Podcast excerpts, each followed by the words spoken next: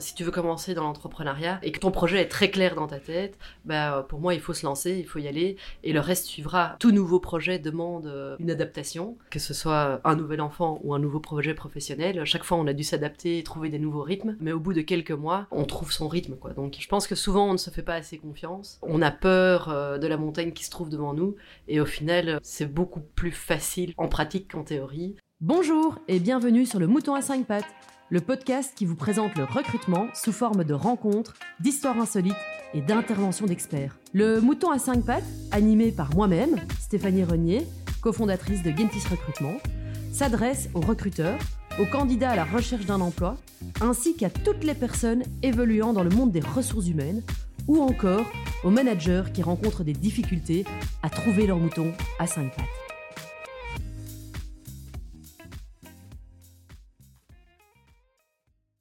Bonjour Stéphanie.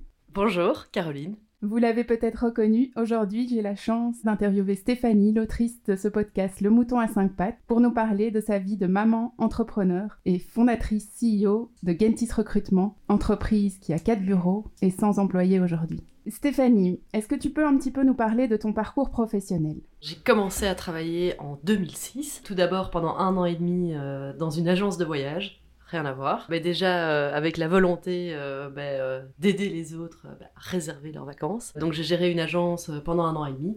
Et puis après, j'ai commencé à me poser la question de ce que je voulais faire. J'avais l'impression ben, que je tournais un petit peu en rond. et je me suis dit, voilà, c'est peut-être le moment euh, d'aller chercher un autre job.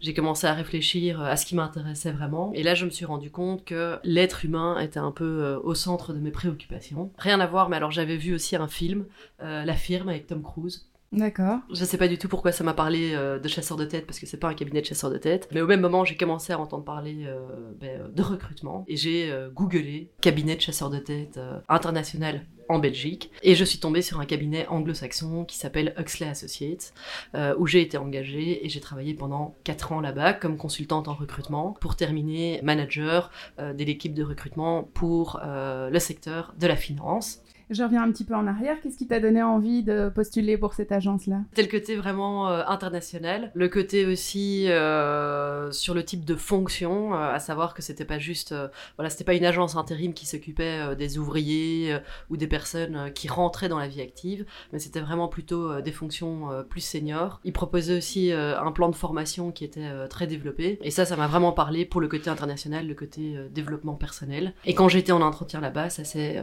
super bien passé le contact est très bien passé avec les personnes que j'ai rencontrées euh, et ça m'a donné vraiment envie de travailler là-bas. Et tu peux nous rappeler ce que tu as fait comme étude J'ai commencé avec un bachelor en marketing et puis après avec un master en RH. Donc tu commences ta carrière chez S3 on est en quelle année à ce moment-là? Euh, Alors là, on est en septembre 2007 et un de mes autres associés, Farid, a commencé là-bas en octobre 2007.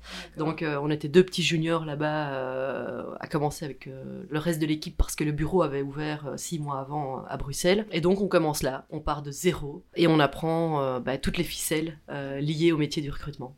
Et comment tu as trouvé ce secteur-là euh, au départ? Comment tu te sentais dans ce milieu-là du recrutement? Ah bah Alors là, euh, très bonne question, parce qu'au départ, j'ai détesté.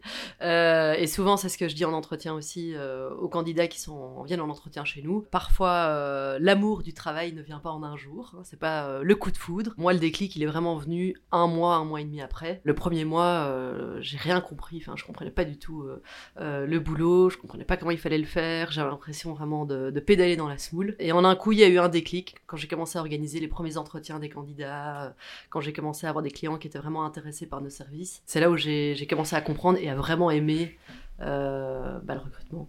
Ok, super. Et donc, tu es resté combien de temps dans ce cabinet-là? Donc, en tout, on est resté 4 euh, ans. Au bout d'un moment, au bout de trois ans à peu près, j'ai commencé à gérer euh, ben, ma propre équipe. Et deux de mes associés, euh, Olivier et Hassan, étaient mes juniors. Et Farid, lui, lui qui, gérait euh, la division IT dans le recrutement. Donc quand tu dis tes associés, c'est tes associés à l'heure actuelle Oui, mes, mes, trois associés, Farid, Hassan et Olivier. Hassan et Olivier étaient mes, mes, petits juniors dans mon équipe. Et Farid, donc, était ben, l'autre manager de la division IT. Et qu'est-ce qui a fait que vous finissiez par lancer un business ensemble? Quel a été le cheminement? Tu peux un petit peu nous raconter? On a souvent parlé de créer notre propre agence de recrutement. On avait le sentiment au bout d'un moment euh, qu'on était dans une très grande structure qui ne nous permettait pas vraiment d'avancer comme on le souhaitait. On avait aussi à l'époque une envie d'avoir une approche beaucoup plus humaine. on avait envie de rencontrer tous les candidats qu'on avait au téléphone, on avait envie de rencontrer nos clients. Et en fait, là, on était vraiment dans un processus assez strict euh, où on pouvait pas trop sortir euh, bah, de ce processus. Et on a commencé à réfléchir euh, à une autre méthodologie, on va dire, peut-être plus qualitative, avec une approche plus humaine. Et c'est de là que bah, Gentis est né. Bah, Gentis qui veut dire l'humain en latin. C'était vraiment pour nous le centre de nos préoccupations au moment où on a créé Gentis. Et pourquoi vous quatre? Comment vous vous êtes réunis pour décider de monter ça ensemble Farid et moi, on avait vraiment euh, à cœur de mener euh, ce projet à bien. C'est vrai qu'on avait des très bons contacts avec Hassan et Olivier. Et à un moment donné, on s'est dit que peut-être à deux, ça allait être plus compliqué de lancer notre business euh, que si on était à plusieurs. Et ils ont directement adhéré au projet. Donc on s'est très très naturellement retrouvés à quatre, sans vraiment se poser de questions. quoi. D'accord. Et du coup, vous avez démissionné tous les quatre en même temps? Alors euh, non. Moi, je me suis fait licencier euh, début janvier. C'est une surprise parce que je revenais de vacances. Et en fait, je pense que le licenciement a vraiment été le point de départ de la création de Gentis. On y avait déjà pensé avant, mais là, au moment où moi je me suis fait licencier, ça a été l'électrochoc pour tout le monde. Et là, tout s'est accéléré. Et un mois après, Farid, Olivier et Hassan euh, démissionnaient ensemble. Et le 11 avril, on créait euh, Gentis. Magnifique. Voilà. Comment vous avez fait pour décider des rôles de chacun alors dans cette nouvelle aventure? Les rôles euh, sont en constante évolution. Ils ont beaucoup évolué euh, depuis le premier jour. Au tout début, on était tous les quatre euh, consultants en recrutement. Quoi. Donc Olivier et moi sur la finance, Hassan et Farid sur l'IT. Ça, ça a été le point de départ. Très vite, on a changé les Moi, je me suis plus concentrée sur les processus en interne, l'opérationnel, le RH, la comptabilité même. Et puis au fur et à mesure qu'on grandissait, Olivier est d'abord venu me rejoindre dans la comptabilité, où lui s'est occupé de la comptabilité, et moi je me suis vraiment concentrée plus sur le marketing et les RH. Hassan et Olivier sont restés, Hassan et Farid, pardon, sont restés euh, dans le recrutement. Euh, Hassan s'est à un moment donné plus dirigé vers euh, le life science, l'ingénierie. Et puis alors ensuite, ça a encore évolué par après, puisqu'on a créé d'autres projets et que chacun a pris un petit peu la responsabilité d'un projet. Au fur et à mesure, on a aussi engagé ben, un comptable, une responsable des ressources humaines, un office manager pour l'administratif, ben, quelqu'un pour le marketing et aussi évidemment des consultants en recrutement. D'accord. donc nos, nos rôles n'ont pas arrêté d'évoluer euh, pendant les dix dernières années. Et j'ai cru comprendre que tu avais aussi euh, une vie privée euh, bien active. Ah.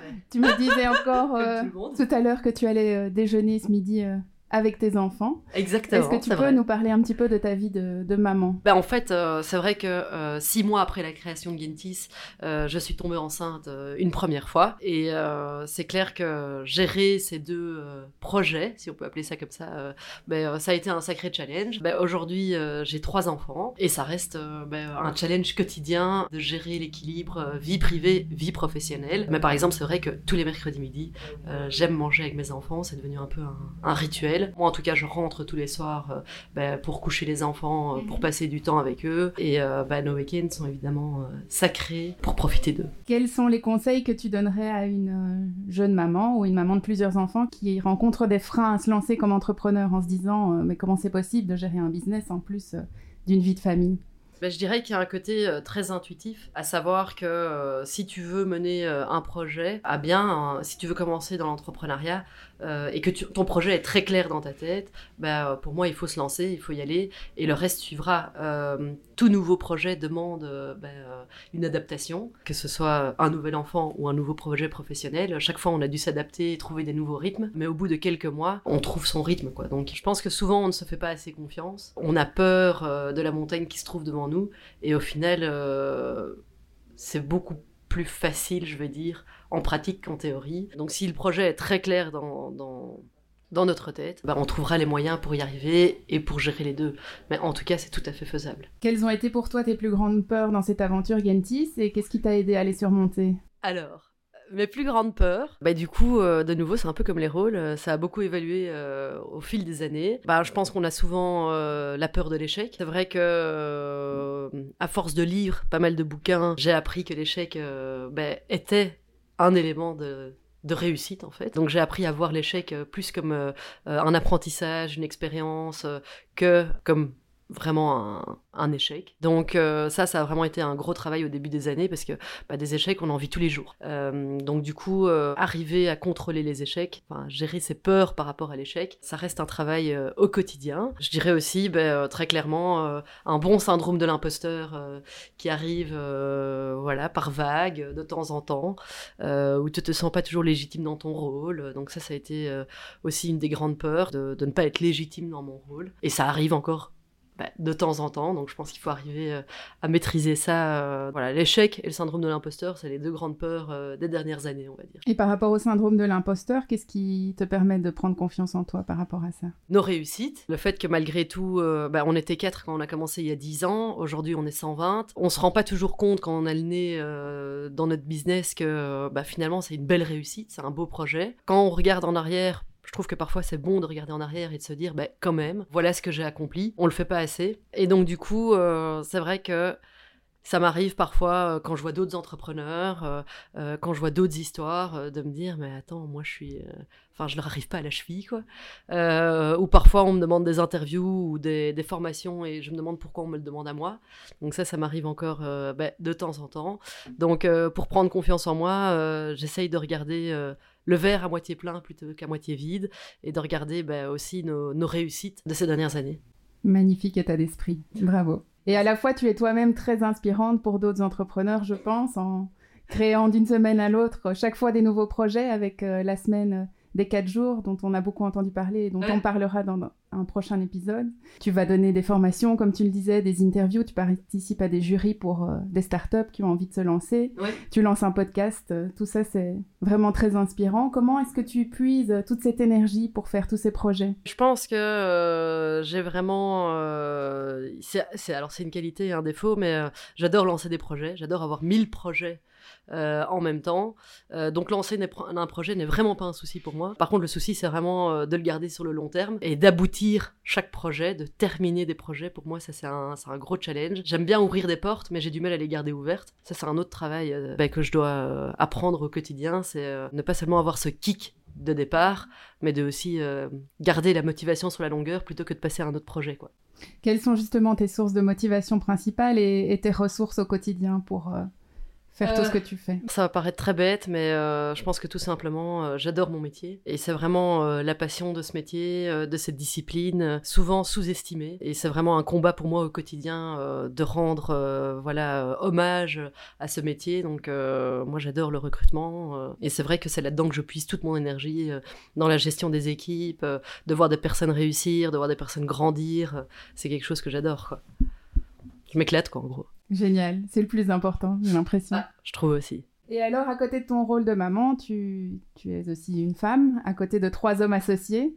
Comment est-ce qu'on vit euh, cette place-là euh, au sein d'une entreprise quand on crée un business euh On le vit de manière très particulière. Alors ben, justement, c'est vrai qu'on m'a toujours qualifié un peu de garçon manqué. Au final, je pense pas que j'en suis un. C'est vrai que ça a été assez challenging parce que sans vouloir rentrer dans des généralités et des préjugés, les hommes aiment bien s'entendre parler et prendre tout l'espace. Donc un des challenges des premières années, ça a vraiment été de trouver ma place et de m'imposer au même euh, niveau que les trois autres. Et donc parfois, ben, euh, c'est vrai que je pousse une gueulante euh, pour qu'on m'écoute. Je tape un peu du poing sur la table et puis c'est reparti et on m'écoute. Ça reste un combat de s'imposer et de, de, se faire entendre, mais c'est aussi pour moi une, une incroyable richesse de ces dernières années. Donc on disait aujourd'hui, Stéphanie, tu es à la tête d'une boîte de 100 personnes avec tes trois autres euh, associés. Comment est-ce qu'on passe de un employé à 100 employés comme ça sur 10 euh, ans? Quel a été le, cheminement? Bah, Il s'est fait de manière euh, très progressive. C'est vrai que donc au début on était 4. On a engagé les premiers employés, je dirais à peu près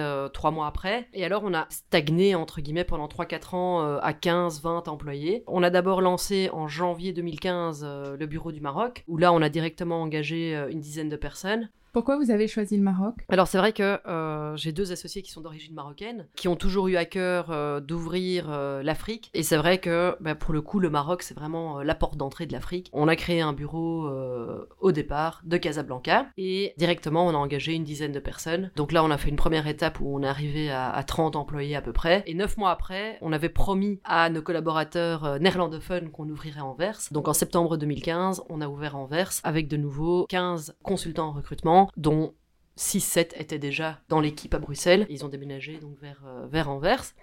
Et en janvier 2018, on a ouvert Paris de manière tout à fait opportuniste euh, parce que euh, un ancien consultant en recrutement qu'on connaissait euh, nous avait contacté en nous disant que voilà après 10 ans dans sa boîte, il avait envie de lancer un bureau mais sans forcément être entrepreneur et créer sa propre boîte. Et donc lui a participé au projet de l'ouverture de Gentis Paris. D'accord. En 2018, on était à peu près 80 employés. Et au final, ben voilà, sur les trois dernières années, on a encore augmenté. On est aujourd'hui à peu près 120 collaborateurs collaborateurs divisés sur les quatre bureaux. J'imagine que c'est pas facile pour une seule personne de gérer 120 employés. Quel est le fonctionnement du management euh, au sein de Gentis? Alors la chance qu'on a eue, c'est qu'il y a six ans, euh, on a des personnes euh, ben, très très solides qui nous ont rejoints. Joachim, Vincent et aussi Ine sur Anvers. Et Joachim et Vincent ont vraiment été les piliers de départ dans le management. Aujourd'hui, ils sont à la tête ben, de l'Europe. Et on a aussi Younes qui est devenu ben, entre-temps euh, notre manager euh, Afrique. Et c'est vrai que ces trois personnes-là ont vraiment été euh, les piliers de départ dans le management. Et ensuite, on a une équipe maintenant de 10 team leaders en dessous qui gèrent chacun entre une et 10 personnes. Et, et c'est vrai que l'équipe de management est extrêmement stable. Ils s'épanouissent beaucoup dans, dans, ce business, je pense. Et on, les chouchoute aussi parce qu'ils ils sont pour nous extrêmement importants et ils ont vraiment été des, des, piliers dans tout le développement de Gentis à chaque étape. J'allais te demander justement qu'est-ce qui fait selon toi le, succès de cette équipe de management? Je pense qu'avant tout, on est tous alignés euh, au niveau des valeurs. Une des valeurs chez Gentis, c'est vraiment euh, la passion. On aime tous notre métier, vraiment euh, sans exception. L'autre chose, c'est aussi l'intégrité. On a des personnes qui sont foncièrement bienveillantes, qui sont foncièrement à l'écoute de leur équipe. Et ça, je trouve ça vraiment extrêmement important dans, dans, dans l'équipe de management.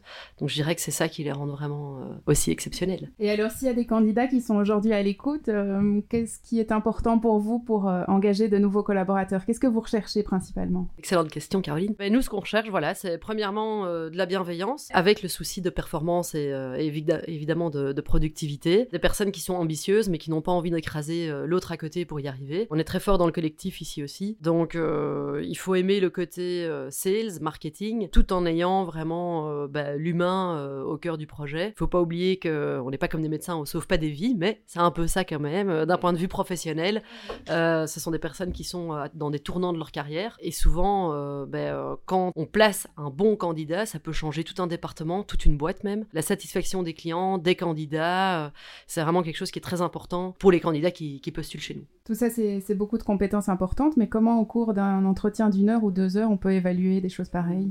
Ah ben, On peut pas.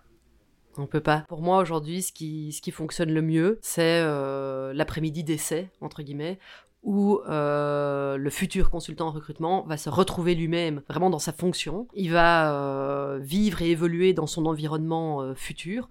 Donc on va le mettre bah, dans l'open space. Il va écouter bah, certains consultants en recrutement. Il va passer des appels lui-même. il va parler avec son futur manager pour voir s'il y a un clic. Et il y a vraiment des personnes qui sont sorties de ces après-midi et qui nous ont dit non, c'est pas pour moi ça n'ira pas. Et au contraire, il y en a d'autres qui nous ont dit, mais non, mais deux fils, c'est exactement ce que je veux faire. Et aujourd'hui, je trouve que c'est vraiment euh, la méthode de recrutement, en tout cas la plus fiable, avec euh, un bon test de personnalité à côté. Voilà. Donc toi, tu fais aussi passer encore des entretiens ou c'est plutôt euh, tes équipes managériales? Je rencontre chaque personne qui commence chez Gentis. L'équipe de management procède déjà à un premier filtre. Donc d'abord, l'équipe de recrutement interne fait un premier filtre, l'équipe de management fait un deuxième filtre, et moi je rencontre vraiment euh, les personnes qui sont retenues pour un entretien final. Et donc chaque personne, avant qu'elle commence ici, me rencontrera. Donc, dans ton agenda, parmi les mille et une tâches et responsabilités, il y a la rencontre de tes futurs collègues. Exactement. Est-ce que tu peux nous en dire un peu plus sur euh, une journée type ou une semaine type euh, en tant que CEO d'une entreprise de 100 personnes? Il n'y a pas vraiment de, semaine type, mais euh, je vais quand même essayer. Toutes les semaines, je rencontre chacun des piliers de département, donc chaque chef de département. Donc, on a un meeting avec toute l'équipe de management, un meeting avec toute l'équipe des team leaders, et ensuite, j'ai une réunion avec chaque chef de département chaque semaine à la même heure le même jour. Et ensuite, dépendant des projets, je peux euh, ben, donner des formations, être en entretien euh, pour notre recrutement, aller à la rencontre de nos clients, aller à la rencontre de nos candidats, ben, euh, donner des workshops ou ben, en ce moment pas mal aller en interview et parler avec la presse. Ça, ça ressemble une journée ou une semaine type. Très varié. voilà, très varié. Sur quel projet vous travaillez pour le moment? Il y a des nouveaux projets dans le pipe Il y en a déjà eu plusieurs dans les dernières semaines. Alors, il y a effectivement deux gros projets en cours. Je ne sais pas trop si je peux en parler maintenant. Un petit teaser peut-être? Un petit teaser. On est en train de vraiment se pencher euh, sur euh, l'intérim euh, pour lancer effectivement Gentis Intérim. Et un des projets qui me tient énormément à cœur mais qui demande encore pas mal de boulot, c'est qu'on aimerait beaucoup créer une, bah, une école de recrutement, une, vraiment voilà, une académie pour les talents parce qu'on a beaucoup de clients qui nous demandent de recruter des recruteurs mmh. et qui nous demandent aussi des formations. Donc ça vient vraiment d'une demande de nos clients et je trouve que c'est vraiment un projet euh, extraordinaire. Donc ça, ce sera... Euh, en tout cas, ce sont nos, deux gros dossiers euh, sur le feu en ce moment. Génial, on a hâte d'en savoir plus. Pour terminer cet épisode, Stéphanie, qu'est-ce qu'on peut te souhaiter pour la suite? Bah, De mener ces deux projets à bien et bah, de continuer à toujours être aussi passionnée par mon métier. Ça a été un plaisir en tout cas de t'interviewer aujourd'hui et la passion se ressent vraiment euh, quand on est en face de toi et quand on t'écoute. Donc euh, je te souhaite euh, à toi et tes équipes le meilleur pour la suite et à très bientôt. Plaisir partagé. À très bientôt Caroline. Merci beaucoup. Belle journée. Au revoir. Merci de nous avoir suivis jusqu'à maintenant. Nous espérons que cet épisode vous a plu. Si c'est le cas, n'hésitez pas à nous soutenir en vous abonnant, en partageant notre contenu et en nous laissant 5 étoiles sur votre plateforme d'écoute préférée. Pensez aussi à nous suivre sur nos réseaux sociaux afin de vous tenir au courant des dernières actualités du mouton à 5 pattes. Merci beaucoup et à bientôt pour un nouvel épisode.